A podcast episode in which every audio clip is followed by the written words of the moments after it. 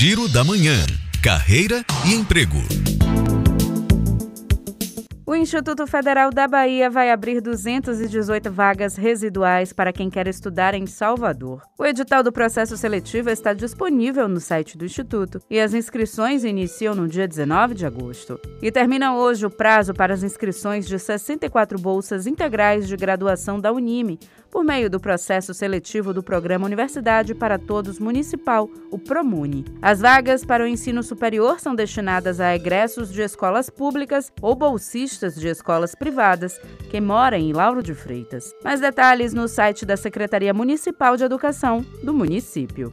Ainda na área de educação, a Unifax segue com processo seletivo aberto para professor até o dia 8 de agosto. É preciso ter formação na área de saúde e título de especialista. Detalhes no site da universidade. Juliana Rodrigues para Educadora FM.